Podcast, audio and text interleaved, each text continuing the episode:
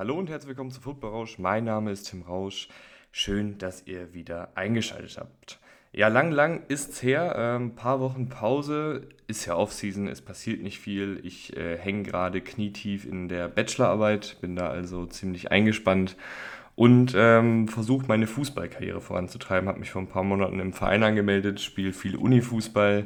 Die, die auf Twitter vorbeigeguckt haben, wissen da Bescheid. Ähm, hat, glaube ich, für ein paar Lacher gesorgt die ein, zwei Videos, die ich da hochgeladen habe. Ähm, könnt ihr gerne mal vorbeigucken. Ähm, ja, also Unifußball ist ja auch sowas für sich und ähm, mir macht es total Bock, äh, aber ich habe mir natürlich auch in den letzten Wochen ein bisschen Zeit genommen, um die vergangene Saison mal Revue passieren zu lassen. Habe mir ein paar Spiele angeguckt, ein paar Spielszenen angeguckt und habe dann die glorreiche Idee, die glaube ich sonst vor mir noch nie irgendwer hatte, ähm, bekommen, und zwar ein Quarterback-Ranking aufzustellen. Ja, ich weiß, es ist nichts Besonderes ähm, in der Hinsicht, äh, es ist nicht super kreativ, aber ich finde es doch immer sehr, sehr spannend, einfach mal zu gucken, wo sind die Quarterbacks, ähm, was die Entwicklung angeht. Und ähm, wie sieht auch generell das, das Quarterback-Bild der NFL aus? Weil ich finde, gerade das hat sich, ich weiß nicht, wie ihr es seht, in den letzten Jahren dann doch sehr stark geändert, weil einige der älteren Spieler, die jahrelang da in den Top Ten ähm, rumgeschwört sind und auch an der Spitze rumgeschwört sind, die sind jetzt nicht mehr da. Das heißt, wir haben ganz viele neue Spieler dabei, ähm, in meinem Ranking zumindest. Und ähm, ja, viele neue Gesichter, ein paar Gesichter, wo vielleicht auch noch ein paar Fragezeichen sind. Also ich muss sagen, als ich diese Top 10 zusammengestellt habe, gerade so Platz 9, Platz 10, das sind jetzt keine sehr, sehr guten Quarterbacks. Also ich, auch hier weiß ich nicht, wie ihr es seht. Das ist ja immer die Sache, wenn man einen Podcast alleine macht. Es gibt hier keinen, der einem widerspricht. Äh, ist Fluch und Segen zugleich, aber ich finde, dass die Qualität auf Quarterback zumindest nicht mehr so eine Konstanz hat, wie sie vielleicht vor drei Jahren noch hatte, wo dann halt eben noch ein Brady dabei war. Ähm, wo dann ein Aaron Rodgers auf ganz, ganz hohem Niveau gespielt hat, äh, wo auch noch ein Drew Brees, weiß ich nicht, ob er vor drei Jahren noch dabei war, aber ähm, ja, die älteren Spieler eben eben noch dabei waren und auf einem, auf einem guten oder sehr guten Niveau gespielt haben und da auch jahrelang für Konstanz standen. Ähm, das finde ich ist jetzt teilweise nicht mehr da. Und deshalb finde ich, ist auch das Top 10 Ranking dieses Jahr sehr, sehr spannend. Und bei Top 10 Quarterback Rankings muss man ja auch immer drauf schauen, äh, was genau will man hier ranken. Ähm, ich habe mich jetzt dafür entschieden, einfach zu ranken, wie die Quarterbacks in meinen Augen Stand heute sind. Das heißt, ich schaue natürlich auch sehr stark auf die letzte Saison, aber natürlich auch auf die Karrieren der jeweiligen Spieler. Also es ist jetzt nicht nur ähm, ein Ranking sozusagen für die letzte Saison, wo ich da die Quarterbacks gesehen habe. Es ist auch kein Ranking, wie ich denke, wie sich die Quarterbacks in der kommenden Saison entwickeln könnten, sondern es ist einfach äh, Stand heute, was ich denke, was so die, die zehn besten Quarterbacks in der Liga sind. Das Ganze grafisch auch sehr, sehr schön aufgearbeitet. Ähm, auf Twitter und Instagram unter Football könnt ihr mal vorbeischauen. Ähm, und das wird heute eine kurze, knackige Folge inmitten der Offseason und dann geht es wahrscheinlich auch, ähm, ich weiß noch nicht genau, wann es losgeht, aber ähm, ihr folgt ja bestimmt bei Social Media oder seht, wenn hier auf Spotify oder sonst wo ähm, die Folgen online kommen, äh, geht es auch los ähm, mit den Team-Previews für die kommende Saison. Also ähm, jedes einzelne Team, tiefe, tiefe Analysen, ähm, den ganzen Kader durchgehen und da freue ich mich, wenn ihr da auch wieder zahlreich einschaltet. Dann lasst uns reingehen ins Quarterback-Ranking. Ähm, nicht dabei, beziehungsweise knapp verpasst haben es für mich ähm, Spieler wie Kirk Cousins, wie Tua Tagovailoa, wie Derek Carr, ähm, die alle drei, finde ich, auch in einem ähnlichen Spektrum unterwegs sind, ähm, die sehr, sehr heiß laufen können. Und wenn die Offensive um diese Quarterbacks klickt, kann das phasenweise auch sehr, sehr gut aussehen. Ähm, Gerade Tour und Kirk Cousins, finde ich, haben da letzte Saison Phasen drin gehabt, die sehr, sehr schön anzusehen waren und wo auch gutes Quarter, guter, also gutes Quarterback-Play zu sehen war. Ähm, bei Tour dann leider die Verletzungen und dann auch wieder mal schwächere Phasen. Bei Cousins äh, keine Verletzungen, aber dann auch mal wieder ein bisschen ähm, ja, abgekühlt, sage ich mal. Und Derek Carr hatte letztes Jahr einfach keine sonderlich gute Saison, ist aber auch hier auf die Karriere betrachtet einfach seit ja, fast einem Jahrzehnt ein, ein guter Quarterback und ich glaube, wir alle wissen, was wir bekommen mit Derek Carr und was wir eben auch nicht bekommen. Und es hat noch Kyler Murray sehr krass, äh, sehr krass, würde ich sagen, nee, sehr knapp äh, verpasst. der, finde ich, so ein bisschen unterschätzt ist aktuell. Also es gab ja mal diesen Riesenhype um Kyler Murray, natürlich nach der Rookie-Saison, wo ihn alle als ja auch heimlichen MVP-Kandidaten hatten. Das hat dann alles nicht ganz so geklappt. Die Cardinals sportlich auch in der Irrelevanz verschwunden. Und ich glaube, aktuell hat Kyler Murray so keiner wirklich mehr groß auf dem Zettel, ähm, ist natürlich auch aktuell verletzt. Aber ich fand, äh, zumindest von dem, was ich dann mir nochmal angeschaut habe, äh, das wirklich phasenweise sehr, sehr gut. Also ähm, auch immer noch auf einem Niveau, was auf jeden Fall Top 10 ist, ähm, wenn er die ganze Saison durchspielt. Allerdings muss man bei ihm auch sagen, dass es mittlerweile ja ähm, fast schon üblich ist, dass er pro Saison drei, vier Spiele verpasst. Er wird auch in der nächsten Saison seine Spiele verpassen wegen der Verletzung, die er erlitten hat. Ähm, das ist natürlich was, womit man dann leben muss. Ähm, ist einfach kein Quarterback, der bisher gezeigt hat, dass er über mehrere Jahre, geschweige denn über eine Saison, wirklich jedes Spiel gesund spielen kann. Ähm, sehr, sehr schade, weil das, was ich gesehen habe, wie gesagt, ähm, letzte Saison war weiterhin sehr, sehr vielversprechend. Und er hat sich ja auch schon längst in der NFL als, als Starter etabliert, das ist ja gar keine Frage. Aber starten wir in die äh, Top 10 rein. Und ähm, ich hatte ja eben angedeutet, dass da einige dabei sind, ähm, die man jetzt noch nicht auf dem Zettel hatte, die jetzt neu dazugestoßen sind, wo ich mir selber auch nicht sicher bin, ob die diesen Top 10 Platz rechtfertigen können. Und der erste, beziehungsweise der zehnte Quarterback ist äh, Geno Smith äh, von den Seattle Seahawks, der ja, ähm, auch so eine, so eine heiß-kalt-Saison hatte. Ähm, die erste Halbzeit der letzten Saison war sehr, sehr heiß, die zweite Halbzeit dann ein bisschen kälter. Ähm, was ich bei ihm finde, äh, ist, dass er trotzdem so ziemlich alle Anlagen gezeigt hat, die es braucht, um äh, dieses Ranking auch zu rechtfertigen und um auch langfristig Erfolg zu haben. Also wenn wir auf Sachen gucken wie Pocket Presence, äh, wenn wir schauen auf Antizipation, wenn wir schauen auf kalkuliertes ähm, Risiko. Das sind Sachen, die er alle sehr, sehr gut gemacht hat. Beim Risiko, beim letzten Punkt, muss man allerdings dazu sagen, dass er auch gerade in der zweiten Saisonhälfte viele Spiele dabei hatte, wo er dann zu viel wollte, wo er zu wild wurde mit der Genauigkeit, ähm, wo er dann auch einfach Fehler gemacht hat ähm, in der Antizipation, im Spielverständnis, ähm, wo er die Defensiven falsch gelesen hat. Also das hat man dann durchaus noch gesehen. Ähm, aber ich finde, dass er auf der anderen Seite eben auch sehr, sehr viele Highlight-Plays hatte, weil er eben so aggressiv gespielt hat, ähm, weil er sich auch getraut hat, das Feld vertikal zu strecken, und das, finde ich, war dann schon über weite Strecken eben sehr, sehr gut und rechtfertigt in meinen Augen dann auch dieses Top 10 Ranking. Ob er dieses Niveau halten kann, ähm, ist fraglich. Also der Geno Smith der zweiten Saisonhälfte, Seahawks-Fans werden es wissen, war ja auch nicht mehr der Geno Smith der ersten Saisonhälfte. Also da gab es dann auch schon direkt einen kleinen Negativtrend. Aber er hat in meinen Augen eben auch sehr, sehr vieles gezeigt, wo man sagt, das sind äh, Eigenschaften, die langfristig vielleicht auch da bleiben können. Also das war jetzt nicht ein Quarterback in meinen Augen, der nur davon gelebt hat, wie gut seine Anspielstationen waren oder der nur davon gelebt hat, äh, wie gut das Scheme um ihn herum war oder der vielleicht eine Reihe an schlechten Defensiven erwischt hat. Also da waren wirklich Spiele dabei, wo er einfach ein verdammt guter Quarterback war und ähm, auch dieses Team phasenweise wirklich in meinen Augen getragen hat. Ich glaube, ich muss jetzt nicht mehr die ganze Zeit in meinen Augen sagen, weil es ist ein Solo-Podcast. Ihr wisst, dass es hier nur meine Augen sind. Ähm, und deshalb äh, Geno, Geno Smith äh, bei mir auf der 10. Auf der 9 äh, eine kleine Hommage an äh, Rahman Lamar Jackson. Äh, Lamar Jackson in meinen Augen auch, nachdem ich mir dann nochmal äh, die letzte Saison angeschaut habe, immer noch ein total elektrisierender Playmaker. Ihr alle wisst mittlerweile, ähm, Lamar Jackson als Läufer super gefährlich, nicht ganz auf dem Niveau mehr in meinen Augen äh, wie ähm, zu seinen MVP-Zeiten.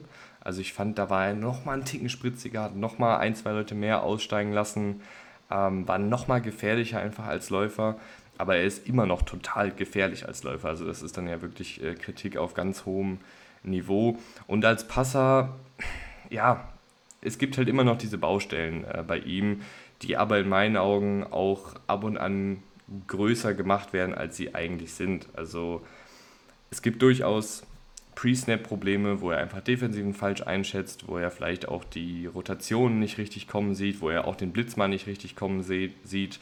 Ähm, Und es gibt phasenweise auch Genauigkeitsprobleme, gerade wenn es so nach außen geht ähm, mit seinen Würfen.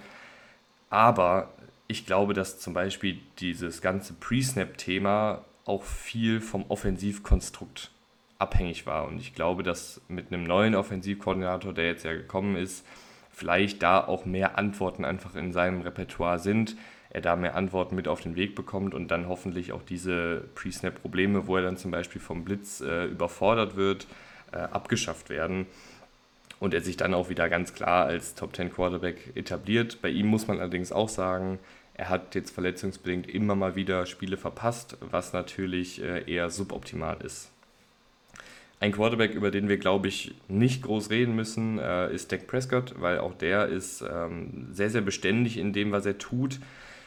Ich finde ihn mittlerweile etwas unterschätzt. Ich war lange Zeit in, ähm, ja, in der Meinungssparte unterwegs, dass Dak Prescott überbewertet ist, weil es gab viele, die ihn irgendwo so auf Top 5 Niveau gesehen haben. Das habe ich ehrlicherweise nie gesehen, aber mittlerweile ist er für mich halt besser, als ich so vom Konsens mitbekomme. Also ich glaube, bei vielen ist er irgendwo so 10, 12, Dak Prescott, ja, ähm, nicht das, was die Cowboys sich erhofft haben, aber ich finde, wenn ich mir das dann auch nochmal angeschaut habe, der ist wirklich einfach super chirurgisch, wie er vorgeht. Der ist äh, sehr akkurat, ähm, der ist sehr spielintelligent. Er hat natürlich seine, seine Limitationen. Er ist ähm, nicht der allermobilste, wird auch leider nicht mehr wirklich ins Laufspiel eingebunden, also dass er wirklich seine Beine nutzt, um auch selber Yards rauszuholen. Er hat nicht den allerstärksten Arm. Ähm, und das limitiert ihn halt einfach in seinem, in seinem Handeln. Und dann ist er auch nicht immer perfekt äh, in der Umsetzung der Offensive.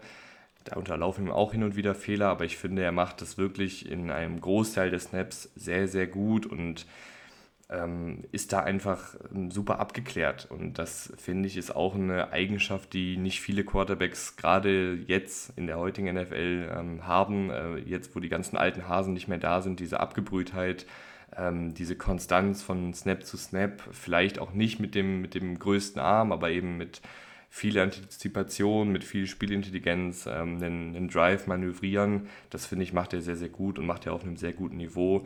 Und deshalb ist er bei mir immer noch auf Platz 8, auch wenn sich vielleicht der ein oder andere Cowboy-Fan ähm, in den letzten Jahren mal etwas mehr erhofft hatte, gerade halt in den ganz wichtigen Partien, wo ich dann auch immer noch mitgehe, dass er da manchmal ein bisschen Eierflattern hat, glaube ich, oder da einfach dann nicht abliefert und wenn du ihm in den ganz großen Spielen nicht ablieferst, dann ist ja auch schnell die Meinung des Konsens äh, nach unten gedrückt, weil das sind eben die Spiele, die auch alle sehen.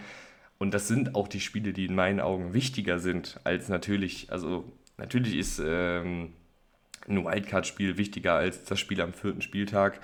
Aber ich habe mir halt die Saison angeguckt und da war er am vierten Spieltag eben fantastisch und dann in den Playoffs vielleicht hier und da mal nicht ganz so gut, aber wie gesagt, äh, trotzdem sehr guter Quarterback und ähm, in meinen Top Tens auf jeden Fall dabei.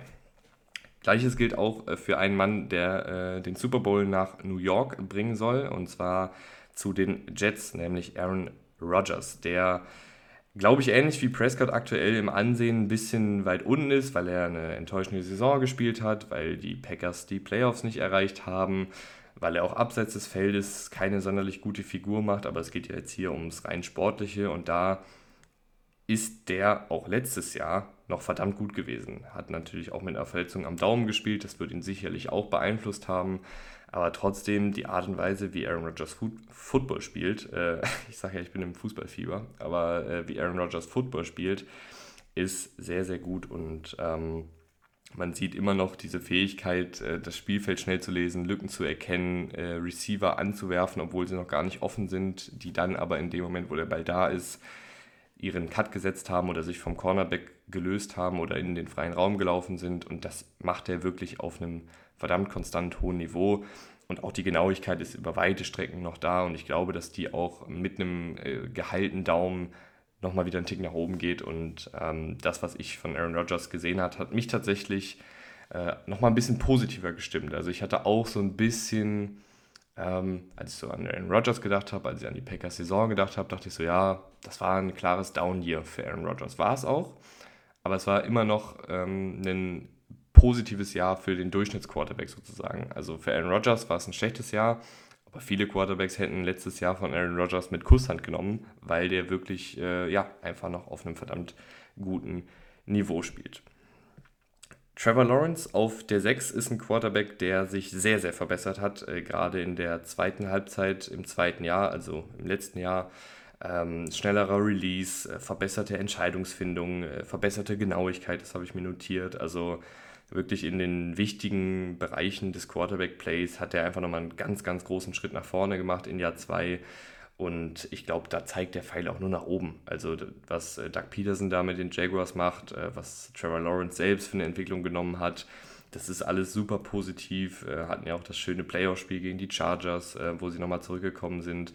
Und ich glaube, mit ja, jetzt auch der neuen, dem neuen Waffenarsenal, was die Jaguars stellen, mit einem zweiten Jahr in dem Scheme von Doug Peterson, dann wird das alles noch sauberer laufen und ich sehe da eigentlich wenig, was daran für, vorbeiführt, dass Trevor Lawrence nächstes Jahr ein Top 5 Quarterback ist. Also ich glaube schon, dass er diesen Sprung auch noch machen wird. Und das würde mich alles andere als überraschen.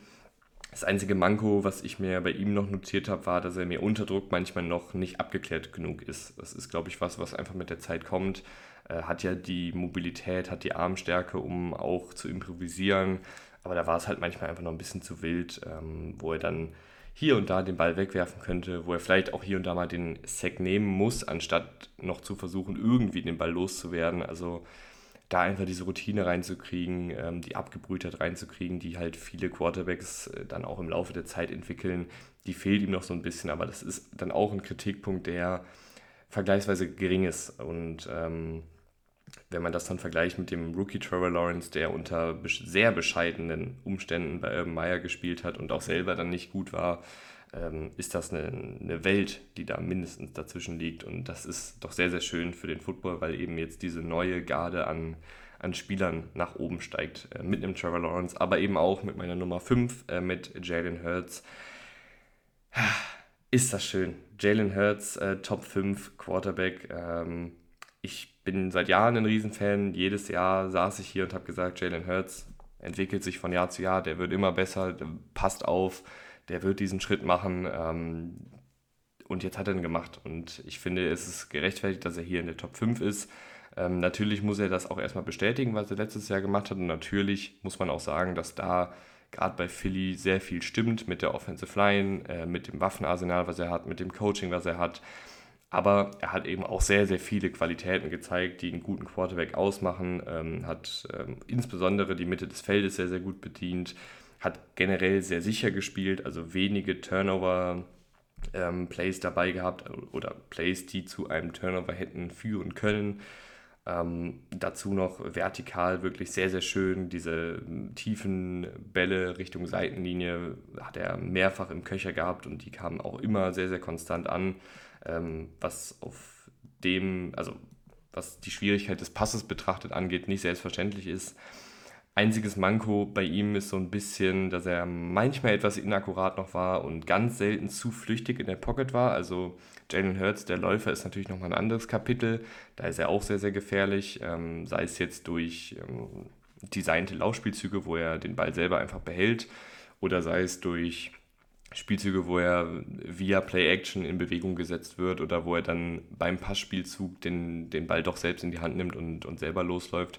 Aber gerade da gab es auch äh, beim Tape-Schauen ein, zwei Situationen, wo er auf jeden Fall auch noch hätte in der Pocket stehen bleiben können und einen Receiver downfield offen gehabt hätte oder äh, Richtung Seitenlinie oder einen Checkdown offen gehabt hätte äh, wo er sich dann aber dazu entschieden hat, den Ball selber zu tragen, drei, vier Yards rausgeholt hat. Das ist natürlich was Positives, ne? also positive Plays sind immer gut, aber da war einfach manchmal noch ein bisschen äh, Fleisch am Knochen, äh, wie die Engländer sagen würden, äh, nicht die Engländer, die Amerikaner sagen würden.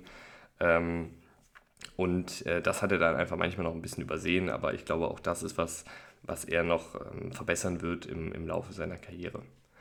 Die Top 4. Ähm, alles aus vergleichsweise jungen Spielern. Ähm, Nummer 4 ist bei mir Josh Allen. Und ich glaube, wir sind uns alle einig, äh, auch ihr da draußen, äh, nehme ich einfach mal an. Wenn Josh Allen heiß läuft, dann ist er der beste Quarterback der Liga oder kann zumindest auf Augenhöhe mit dem besten Quarterback der Liga sein. Bei ihm ist halt nach wie vor diese Sache mit der Fehlerminimierung, beziehungsweise ähm, es wäre gut, wenn er seine Fehler minimiert. Ähm, manchmal ist er da einfach zu aggressiv ähm, oder Pre-Snap ist er nicht sauber genug.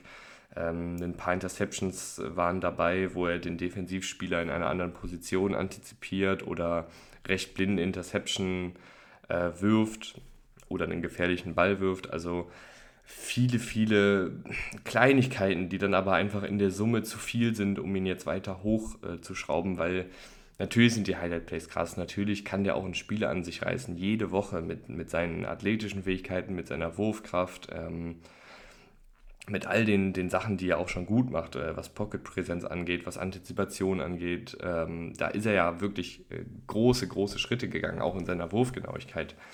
Aber jetzt geht es halt noch ein bisschen darum, die mentale Seite des, des Balles ähm, zu maximieren und dann ähm, die Fehler zu minimieren, um dann wirklich ganz, ganz oben konstant äh, dabei zu sein. Vielleicht ein bisschen überraschend, aber ich habe Justin Herbert auf der 3, äh, der ja auch noch nie so großen Playoff-Football gespielt hat. Ähm, aber ich war wirklich, ja, unfassbar oder nochmal positiver überrascht, als ich es in Erinnerung hatte, wie gut Justin Herbert letztes Jahr für die Chargers war. Bei Jalen Hurts war ich ja lange Zeit ein Fan, bei Justin Herbert äh, war ich während des Drafts noch nicht so überzeugt, aber je mehr er dann in der NFL gezeigt hat, dass er es wirklich kann, äh, je mehr hat er mich dann auch gecatcht und jetzt ähm, ja, ist er bei mir ganz, ganz oben mit dabei. Äh, die Schnelligkeit, mit der er die Defensiven liest und durch seine Reads geht, das war was, was wirklich positiv herausgestochen ist. Also ich glaube, wenn man über Justin Herbert redet, dann redet man ja oft über die Mobilität, über die athletischen Fähigkeiten, über die physischen Fähigkeiten mit seiner Wurfkraft. Aber die mentale Seite bei ihm ist wirklich sehr, sehr gut entwickelt. Also ähm, Antizipation, äh, Schnelligkeit, äh, mit der er die Defensive liest, habe ich ja gerade gesagt, und durch seine Reads durchgeht und Scannen des Spielfeldes. Äh, das war wirklich fast schon robotisch. Also ähm, sehr, sehr gut. Also habe ich mir wirklich positiv notiert. Hatte ich auch nicht so auf dem Schirm, dass er da schon so weit ist mental. Äh, aber das, das war wirklich was, was mir, ja, wie gesagt, positiv aufgefallen ist. Und ähm, ich glaube, dass dann auch jetzt mit einem neuen Offensivkoordinator äh, dieses leidige Thema äh, des fehlenden vertikalen Passes in der Chargers-Offensive oder der fehlenden Explosivität in der Chargers-Offensive ähm, behoben wird. Und ähm, das war gleichzeitig auch ein Manko, was ich mir aufgeschrieben habe, wo ich mir aber natürlich nicht sicher bin, wer da die Schuld trägt oder wem man da am ehesten die Verantwortung in die Schuhe schieben kann. Weil ein Manko war, was mir bei Justin Herbert aufgefallen ist, er war mir manchmal zu konform. Also mehr Kreativität und weniger Sicherheit hätte hier und da wirklich nicht geschadet. Er war dann immer sehr drin in den Spielzügen, äh, die halt gecallt wurden, was ja prinzipiell auch nicht schlecht ist. Ähm, aber hat dann halt sehr oft auch den, den schnellsten, einfachsten Pass genommen ähm, und dann vielleicht auch nicht gewartet, bis vielleicht noch ein Receiver offen gelaufen ist, sondern eben dann einfach den Checkdown genommen, den kurzen Pass genommen. Also es war jetzt nicht nur immer die, die schematische Ausrichtung des Spielzuges, sondern manchmal war es so einfach ein Justin Herbert, der dann ja, einfach auf Nummer sicher gegangen ist und wenn jemand offen war, hat er den halt angespielt, was jetzt prinzipiell aber auch nicht falsch ist. Ähm, aber gerade wenn man halt die Anlagen von einem Justin Herbert hat, kann man auch mal kalkuliertes Risiko hier und da eingehen und das hat mir so ein bisschen gefehlt. Aber das dürfte halt mit einem neuen Offensivkoordinator, der ihn vielleicht dann auch äh, von der ganzen Grundeinstellung etwas mehr von der Leine lässt, häufiger vorkommen. Joe Burrow ist bei mir auf der 2. Und äh, Joe Burrow finde ich wirklich, ist nochmal so ein Beispiel dafür, dass in der Liga, in der alle die starken Arme und die physischen Freaks suchen, doch noch ein Platz ist für Quarterbacks, die mit Abgebrühtheit, mit Spielintelligenz, mit Timing äh, punkten. Also Joe Burrow ist natürlich auch kein schlechter Athlet, ist ja relativ mobil, ähm, hat einen okayen bis guten Arm, aber auch keinen Monsterarm aber er punktet halt wirklich mit der mentalen Seite des Balles und mit seiner Genauigkeit und das ist wirklich auf einem Level, ähm, ja, was einfach absolute Top-Riege ist und ähm, wo er dann jetzt auch von Jahr zu Jahr in meinen Augen nochmal abgebrühter wird. Also ähm, macht immer weniger Fehler und maximiert dann auch sein, seine positiven Plays ähm, super konstant über die Saison hinweg, bis auf vielleicht das allererste Spiel gegen die Steelers war es, glaube ich.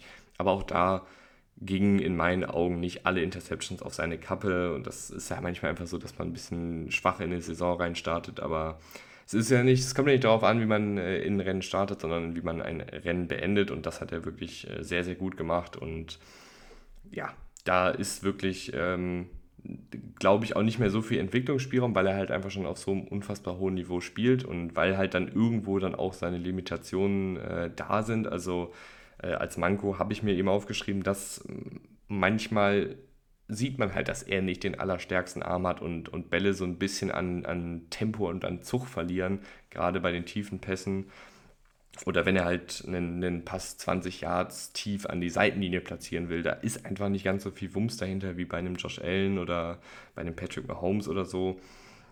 Ähm, manchmal steckt er auch, auch Sex ein, die nicht nötig sind, aber auch das meist in Situationen, wo das ein kalkuliertes Risiko ist, ähm, in denen er dann zum Beispiel beim, beim Third Down auf das neue First Down zockt und wenn er es halt nicht kriegt, dann panten sie es ja so oder so und ich glaube, das ist auch was, was man dann ähm, eingehen kann, diesen, diesen Trade. Und ja, Joe Burrow hat mir einfach sehr, sehr, sehr gut gefallen und ich glaube euch allen da draußen ja auch. Und äh, ihn so weit oben zu haben, ist ja auch kein Hot Take oder so. Und auf der 1, ich glaube, es ist relativ eindeutig äh, Patrick Mahomes. Also ja, ich möchte jetzt nicht sagen von einem anderen Planeten, weil ich glaube, die Lobeshymnen auf ihn wurden ja schon in den letzten Jahren genug gesungen. Deswegen kurz und knackig. Ähm, was mir nochmal aufgefallen ist, als ich ihn geschaut habe, die Intuition, mit der er spielt, ist fast unnachahmlich. Also ich habe wenige Quarterbacks bisher gesehen, die so intuitiv spielen bei improvisierten Spielzügen und es klappt so häufig. Also ich weiß nicht, wie der das macht, ob der da irgendwie, ob das ähm, ja einen besonderen, ob es da einen Trainingsschwerpunkt zum Beispiel für gibt oder ob der einfach dieses blinde Verständnis mit seinen Receivern hat, ob der einfach ähm, man weiß ja auch nicht genau, wo er immer hinguckt, äh, wenn er diese Spielzüge macht, ob er da einfach so schnell den Spielzug einsortieren und einschätzen kann, dass er dann diese Plays noch raushauen kann. Ähm, natürlich hat er dann auch alle äh, körperlichen und mechanischen Fähigkeiten, um das möglich zu machen. Aber ich finde es trotzdem krass, dass er das überhaupt, dass er überhaupt drauf kommt. Also ähm, da die Intuition hat, diese Spielzüge zu machen. Ähm, aber er muss ja gar nicht improvisieren, um großartige Zahlen aufzulegen. Das ist ja das, das Krasse bei ihm. Also das, all das langweilige Quarterback-Play, wo es darum geht, erster, zweiter, dritter Read, Pass über fünf Yards, neues First Down, Punkt aus Ende, macht er ja auch auf einem verdammt hohen Niveau. Er hat diese, diese Tendenz schon lang, lange abgeschaffen, ähm, wo er sich zu weit nach hinten hat fallen lassen in der Pocket. Er hat auch nicht mehr diese krassen Spiele oder sehr, sehr wenige von den Spielen drin, ähm, wo es wild wird, wo er zu viel Risiko eingeht. Also es gibt wirklich wenige Mankos, die jetzt klar herausgestochen sind. Das einzige Manko, was ich mir jetzt hier noch notiert habe, war, ähm, dass er sich manchmal ein bisschen zu sehr vertraut, anstatt Anpassungen vorzunehmen. Das betrifft gerade ähm, die Pre-Snap-Phase. Also ich glaube, da ist er manchmal dann einfach zu sicher, dass er jetzt zum Beispiel den Blitzer aussteigen lassen kann oder die Defensive irgendwie so manipulieren kann, dass er doch noch den, den Passspielzug anbringen kann da vielleicht einfach manchmal noch eine Anpassung vornehmen und zum Beispiel ein Laufspiel zu callen oder dann doch einfach den Checkdown nehmen oder dann vielleicht doch einen Passempfänger mehr in die Pass Protection abstellen, also ein Titan oder ein Running Back. Aber das ist wirklich äh, eine absolute Kleinigkeit, die nicht groß ins Gewicht fällt und Patrick Mahomes äh, für mich die klare Nummer 1 und ich glaube, da führt kein Weg dran vorbei. Ja, und äh, das war es jetzt eigentlich auch schon wieder mit der Folge. Ähm, knackige 30 Minuten. Ich, has, ich hoffe, äh, es hat euch gefallen. Ich ähm, nehme jetzt hier gerade sonntagsabends auf. Ich haue mich jetzt gleich ins Bett und äh, wünsche euch noch einen schönen Wochenstart, weil ihr werdet das wahrscheinlich Montagmorgen oder so hören. Und ähm, ja, genießt das Wetter, genießt die Sonne, ähm, habt einen schönen Tag bei der Arbeit oder wo auch immer ihr seid. Und wir hören uns bis, äh, wir hören uns beim nächsten Mal. Ja, heute, ich, ich bin müde, Leute. Ich bin müde. Und ich sage Tschüss. Bis zum nächsten Mal.